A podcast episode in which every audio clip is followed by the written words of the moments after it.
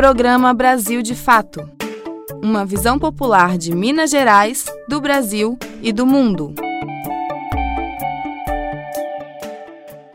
Olá, ouvinte! Está no ar o programa Brasil de Fato, nesta quarta-feira chuvosa aí, mas com muita notícia, muita informação para você. Bora conferir os destaques desta edição? Lula fala ao Brasil nesta quarta-feira, após decisão do ministro Edson Fachin do STF, que anulou as condenações contra o ex-presidente.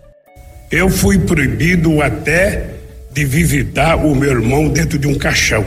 Então, se tem um brasileiro que tem razão de ter muitas e profundas mágoas, sou eu. Mas não tenho. Sinceramente, eu não tenho, porque o sofrimento que o povo brasileiro está passando. O sofrimento que as pessoas pobres estão passando nesse país é infinitamente maior de qualquer crime que cometeram contra mim.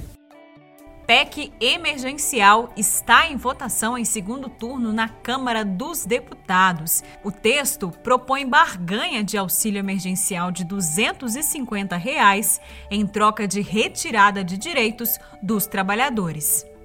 Fabrício Farias traz os lances quentes das rodadas da semana. Hoje tem estreia da Copa do Brasil. Taça Libertadores entra em nova fase. Fique ligado no nosso Giro Esportivo. Essas e outras notícias você confere agora. Não saia daí. Eu sou a Amélia Gomes e eu sigo com você pela próxima meia hora.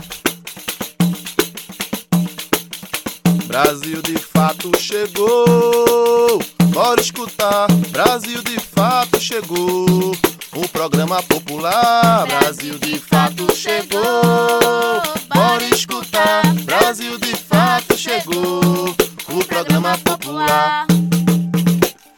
O ministro Edson Fachin do Supremo Tribunal Federal anulou nesta segunda-feira, dia 8, todos os atos processuais da Lava Jato de Curitiba contra o ex-presidente Luiz Inácio Lula da Silva. Com a decisão, o ex-presidente está novamente elegível e pode concorrer nas eleições de 2022. Faquim declarou a incompetência da Justiça Federal do Paraná nos casos do triplex do Guarujá, do sítio de Atibaia e do Instituto Lula, em meio a denúncias de parcialidade de membros da Força Tarefa e também do ex-juiz Sérgio Moro.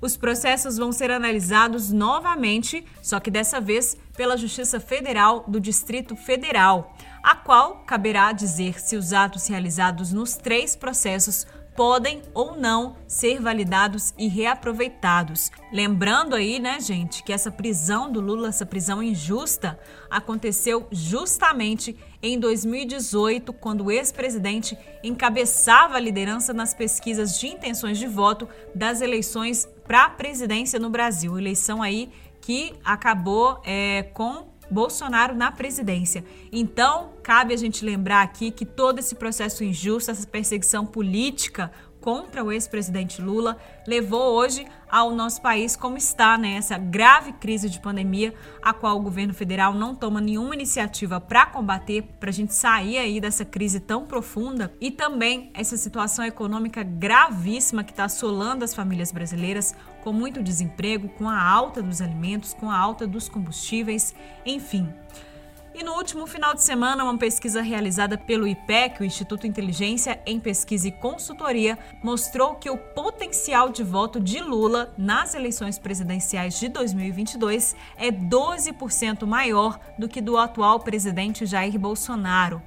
Nesta quarta-feira, o ex-presidente falou a todo o Brasil em uma coletiva de imprensa. Durante as mais de três horas do seu pronunciamento no Sindicato dos Metalúrgicos do ABC, em São Bernardo do Campo, São Paulo, o Lula debateu sobre a política nacional e criticou duramente o atual presidente Jair Bolsonaro. Daniel Lamir traz os detalhes da coletiva. O ex-presidente Lula fez seu primeiro pronunciamento após a anulação das sentenças emitidas pela 13ª Vara Federal de Curitiba, referente aos julgamentos da Operação Lava Jato. O petista esteve nesta quarta-feira, dia 10, na sede do Sindicato dos Metalúrgicos do ABC, em São Bernardo do Campo. Entre os assuntos, Lula falou sobre a decisão do ministro Edson Fachin, do STF, Supremo Tribunal Federal, e cobrou respostas sobre os julgamentos feitos pelo ex-juiz Sérgio Moro, dentro da Operação Lava Jato. Nós vamos continuar brigando para que o Moro seja considerado suspeito, porque ele não tem o direito de se transformar no maior mentiroso da história do Brasil e ser considerado herói por aqueles que queriam me culpar. Deus de barro não dura muito tempo. Eu tenho certeza que hoje ele deve estar sofrendo muito mais do que eu sofri. Lula afirmou ainda que foi vítima da maior mentira jurídica contada em 500 anos de história. Lembrou de Marisa Letícia, sua ex-companheira que morreu em 3 de fevereiro de 2017. Eu sei que a minha mulher, a Marisa, morreu por conta da pressão e o AVC se apressou. Eu fui proibido até de visitar o meu irmão dentro de um caixão. Então, se tem um brasileiro que tem razão de ter muitas e profundas mágoas, sou eu. Mas não tenho.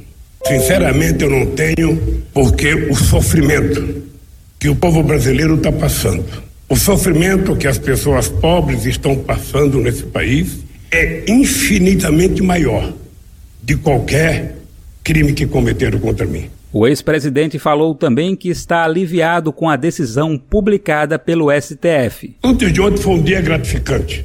Eu sou agradecido ao ministro, sabe, Faquim, porque ele cumpriu uma coisa que a gente reivindicava desde 2016. A decisão que ele tomou, tardiamente, cinco anos depois, ela foi colocada por nós desde 2016. A gente cansou de dizer a inclusão do Lula e a inclusão da Petrobras na vida do Lula como criminoso era a razão pela qual a quadrilha de procuradores Lava Jato, não o Ministério Público, a quadrilha de procuradores da Força Tarefa e o Moro entendiam que a única forma de me pegar era me levar para a Lava Jato. Porque eu já tinha sido liberado em vários outros processos fora da Lava Jato, mas eles tinham como obsessão, porque eles queriam criar um partido político, sabe, de tentar me criminalizar. O governo do presidente Jair Bolsonaro, atualmente sem partido, foi criticado por Lula. Então, um presidente da República que se respeitasse e que respeitasse o povo brasileiro, a primeira coisa que ele teria feito em março do ano passado era criar um comitê de crise e toda semana orientar a sociedade brasileira do que fazer.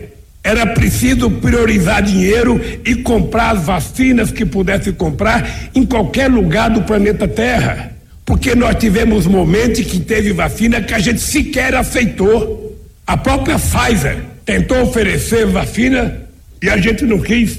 A Organização Mundial da Saúde porque nós tínhamos um presidente que inventou uma tal de cloroquina. Nós tínhamos um presidente que falava que quem tem medo do Covid é maricas, que o Covid era uma gripezinha, que o Covid era coisa de covarde, que ele era ex-atleta. O ex-presidente pediu que os brasileiros tomem os imunizantes contra a Covid-19. Da Rádio Brasil de Fato, em São Paulo, com reportagem de Geisa Marques, Leandro Melito e Igor Carvalho, Daniel Lamir. E também nesta semana, o Supremo Tribunal Federal começou o julgamento do pedido de suspeição contra o ex-juiz Sérgio Moro. A suspeição, gente, é quando uma autoridade ou um agente tem amizade íntima ou inimizade notória com algum dos interessados em um processo judicial. O pedido foi analisado nesta terça-feira, dia 9, mas a análise foi suspensa depois que o ministro Cássio Nunes Marques pediu vista do processo. O repórter Douglas Matos explica o caso para a gente. A primeira parte do julgamento que analisa a suspeição de Sérgio Moro nos processos que envolvem Luiz Inácio Lula da Silva no âmbito da Operação Lava Jato terminou com dois votos favoráveis à condenação do ex-juiz no Supremo Tribunal Federal. A sessão no STF ocorreu nesta terça-feira e foi encerrada após o ministro Cássio Nunes Marques pedir vistas do processo. Ele alegou não ter familiaridade com o tema, precisando de mais tempo para se inteirar. O pedido de suspeição de Moro foi feito pela defesa do ex-presidente Lula. A defesa do ex-presidente apresentou o pedido em 2018, quando o processo começou a ser analisado pelo STF. À época, os ministros Edson Fachin e Carmen Lúcia votaram contrários à suspeição. Porém, desde então, movimentações importantes foram feitas no processo após a operação spoofing. As conversas entre o ex-juiz e os procuradores da Lava Jato se tornaram públicas e revelaram a relação íntima entre Moro e os acusadores de Lula. Carmen Lúcia e Edson Fachin pediram para apresentar novamente seus votos e agora podem mudar de ideia. Em tese, o placar está em 2 a 2 e a decisão ficaria por conta de Marques. No entanto, há uma expectativa de que os dois ministros troquem o voto e também condenem Sérgio Moro. O processo não tem data para ser retomado. De São Paulo, da Rádio Brasil de Fato, com reportagem de Igor Carvalho, Douglas Matos. Essa emissora é parceira da Rádio Brasil de Fato.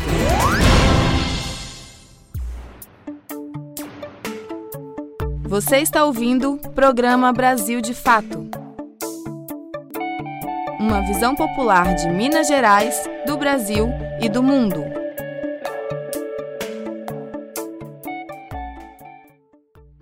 Está em debate nas últimas semanas no Senado e também na Câmara Federal a retomada do auxílio emergencial. O projeto apresentado pelo presidente Jair Bolsonaro propõe um auxílio emergencial de apenas 250 reais para pouco mais de 40 milhões de brasileiros. Ainda assim, por apenas quatro meses, gente, só quatro meses. E por isso, oposição ao governo, movimentos populares e sociais reivindicam a retomada integral do benefício e para todos os brasileiros. Mas você sabia que, além de garantir a sobrevivência das famílias, o auxílio emergencial também é fundamental para a economia de municípios e estados? De acordo com dados oficiais dos Ministérios da Economia e da Cidadania, as cidades que tiveram maior cobertura do pagamento do auxílio emergencial alcançaram os melhores resultados na geração de empregos com carteira assinada em tempos de Covid-19. Dos 500 municípios de melhor posição no ranking, mais da metade, 357 cidades, possuem mais beneficiários do programa do que a média nacional. Um dos principais motivos pelos quais o auxílio funciona como uma espécie de bote salva-vidas na economia é porque o recurso age principalmente na vida dos mais necessitados. Como explica Bruno Lazzarotti, que é pesquisador e coordenador do Observatório das Desigualdades da Fundação João Pinheiro. A economia, na verdade, é um conjunto de relações sociais, não é mercado, é um conjunto de relações uma rede ou várias redes de relações sociais que se entrelaçam. Entre os mais pobres, todo esse acréscimo de renda, é né, claro, porque eles não têm as suas necessidades básicas satisfeitas. Então, todo esse acréscimo de renda vira consumo. Ele entra na economia, inclusive vira consumo, inclusive vira imposto, né? Não só imposto, mas vira, né? Ele contribui para a atividade econômica ficar funcionando. Um acréscimo de renda nos mais ricos, que já têm suas necessidades básicas satisfeitas, ele vai virar é, poupança. Segundo o estudo da Fundação Getúlio Vargas, Covid, classes econômicas e caminho do meio, crônica da crise até agosto de 2020, o auxílio emergencial de 600 reais proposto pela Câmara fez com que a taxa de pobreza no Brasil atingisse o menor nível de sua história, caindo 23,7%. Isso significa que 15 milhões de brasileiros saíram da pobreza. Porém, com a extinção do incentivo, a Fundação Getúlio Vargas estima que estes brasileiros estão voltando a essa situação e de maneira rápida. A avaliação é endossada pelo professor da Fundação João Pinheiro, Bruno Lazzarotti.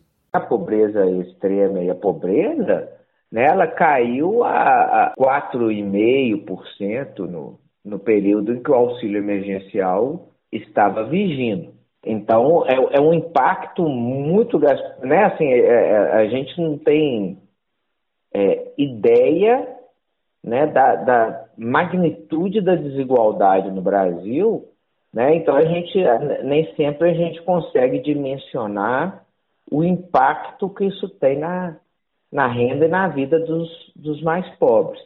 A manutenção do auxílio emergencial é pauta constante na luta de movimentos sociais, partidos progressistas e governantes que atuam no Congresso Nacional e na Assembleia Legislativa de Minas Gerais. De acordo com o deputado estadual André Quintão, do PT, são muitas as alternativas pensadas e cobradas pelos blocos de esquerda nas casas para manter o auxílio emergencial no país e também em Minas Gerais. Aqui em Minas, nós sabemos que o governo do estado promove muitas renúncias fiscais, promove muita, muito incentivo fiscal para grandes grupos econômicos que nem sempre trazem o benefício que Minas Gerais espera, deseja e precisa. Então há uma margem também para o Estado buscar, através da revisão desses benefícios uma sobra orçamentária. Jair Bolsonaro segue fazendo uma série de imposições para aprovar o novo auxílio emergencial. No entanto, com um valor muito abaixo de 600 reais. O presidente condiciona a liberação do benefício à aprovação da proposta de emenda constitucional 186 a PEC emergencial, que, entre outras medidas, acaba com a obrigatoriedade de investimentos mínimos para as áreas de saúde e educação e ainda veta reajustes salariais de servidores públicos. Por esses e outros motivos, movimentos populares, sindicais estudantis e parlamentares progressistas protestam contra a medida. A PEC 186 já foi aprovada no Senado no último dia 4 e agora vai ser analisada pela Câmara. De Belo Horizonte, da Rádio Brasil de Fato, com produção de Raíssa Lopes, Larissa Costa. Bom, corrigindo uma informação na reportagem da Larissa Costa, a PEC 186 já foi votada e aprovada em primeiro turno na Câmara e nesta quarta-feira, dia 10, está em análise final na Casa. O deputado federal Rogério Correia, do PT de Minas Gerais, que é contra a proposta, analisa o texto e aponta os principais riscos que ele apresenta para a população. Essa PEC emergencial ela vem com uma chantagem. Eles falam que ela precisa ser aprovada porque dentro dela virá o auxílio emergencial. O problema é que esse auxílio emergencial que eles estão falando é uma micharia de 250 reais em quatro parcelas apenas e para uma parte do povo brasileiro que precisa. Durante o ano passado, para vocês terem uma ideia, foram 68 milhões de pessoas atingidas, o valor era 600 reais, depois 300 reais, e foi durante quase o ano inteiro. Agora não, agora eles querem que o, o limite de, de gasto com o auxílio seja de 44 bilhões. Isso atenderia apenas 44 milhões de pessoas com 250 reais em quatro parcelas.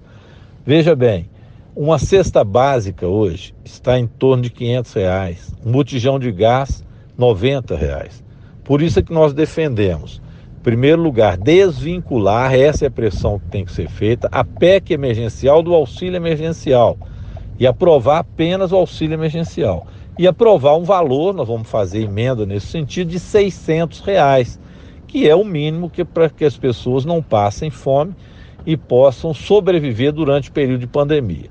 É bom também lembrar, eu termino aqui, que esta pandemia não está no final, não é mimimi, não é gripezinha, como tem dito o presidente Bolsonaro, que tem transformado o Brasil num verdadeiro genocídio.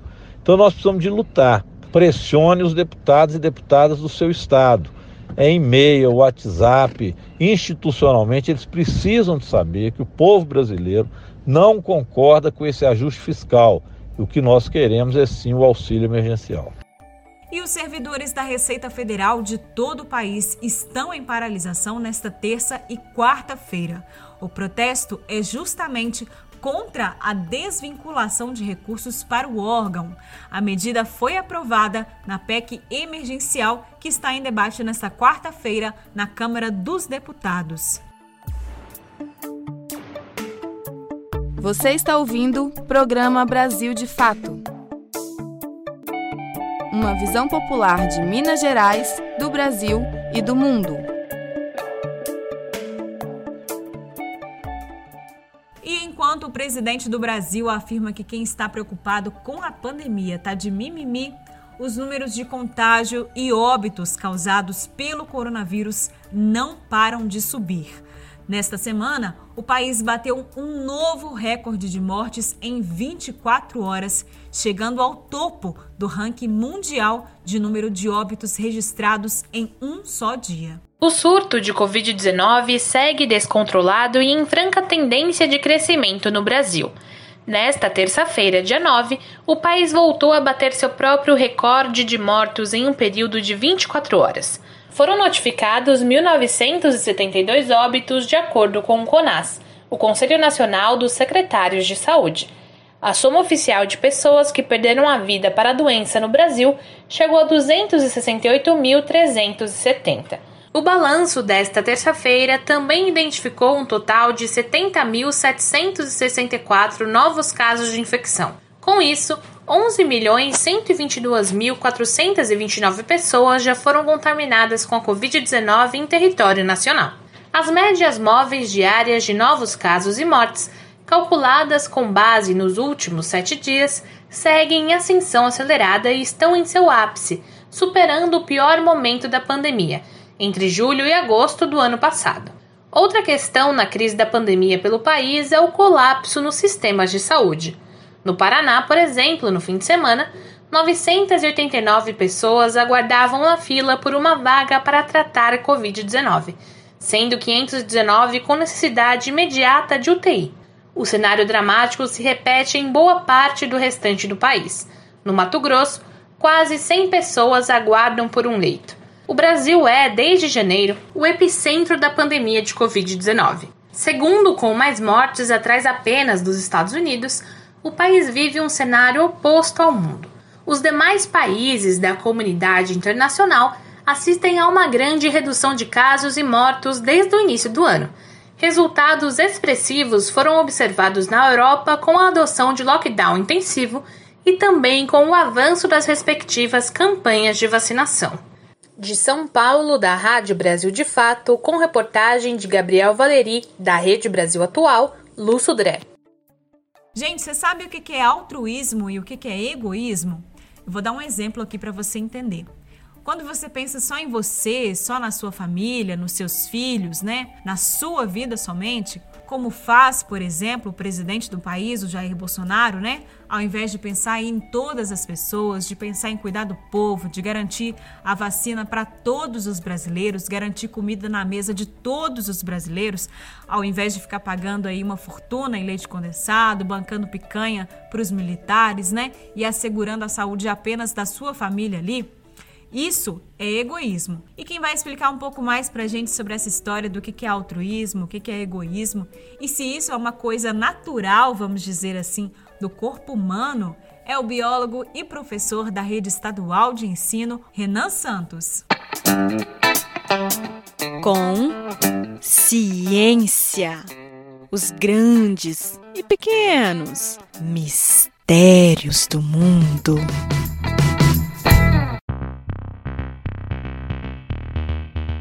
Outro dia, um meu amigo Léo postou nas suas redes sociais um vídeo bastante interessante. Nele, o pesquisador Antônio Nobre, do Instituto Nacional de Pesquisas Espaciais, defendia a ideia de que a vida na Terra se baseia na colaboração. O seu argumento é de que um organismo multicelular, como o corpo humano, por exemplo, consiste em um sistema extremamente complexo formado por trilhões de partes que cooperam entre si para manter a sua harmonia. Olha só o que ele fala em determinado trecho do vídeo. Abre aspas. A linha mestra de funcionamento de um sistema natural é cuidar do próximo. Quando surge um egoísmo no sistema, tem alguma coisa que não está funcionando direito. Fecha aspas. Um exemplo disso seria o aparecimento de uma célula cancerígena, que deixa de colaborar com o todo e passa a fazer mal ao organismo.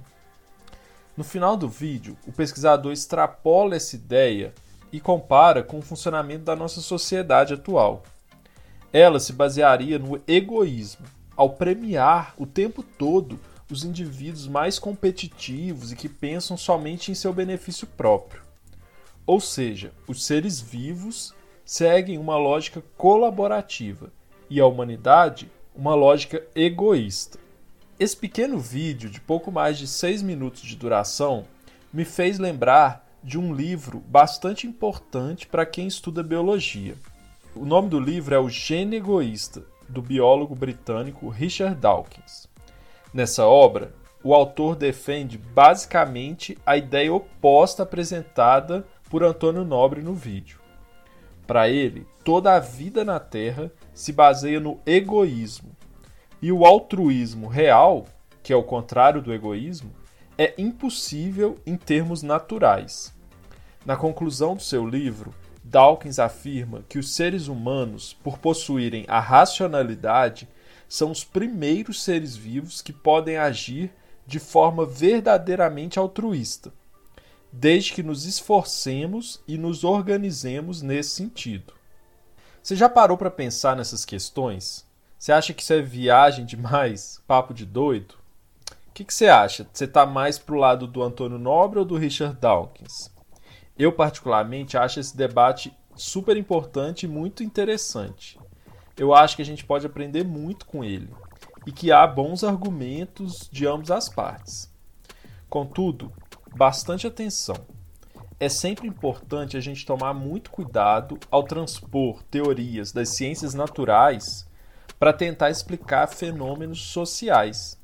E não é raro a gente cair nesse tipo de armadilha. Às vezes a ciência observa um padrão na natureza e os mais afoitos logo afirmam que determinada coisa que acontece na nossa sociedade, nas nossas vidas, se dão da mesma forma, seguem o mesmo padrão. A ciência observa um padrão na natureza e os mais apressados logo afirmam que determinada coisa que acontece na nossa sociedade, na, nas nossas vidas, se dá da mesma forma, segue o mesmo padrão. Só que não é bem assim. E aí, a vida se baseia no egoísmo ou na colaboração? Eu tenho minha opinião nessa polêmica aí, mas não vou apresentá-la hoje. Eu quero saber o que você pensa sobre o assunto. Escreve pra gente e conta. Eu sou Renan Santos, professor de Biologia da Rede Estadual e colunista do Brasil de Fato. Um grande abraço especial para o Léo dessa vez e até a próxima.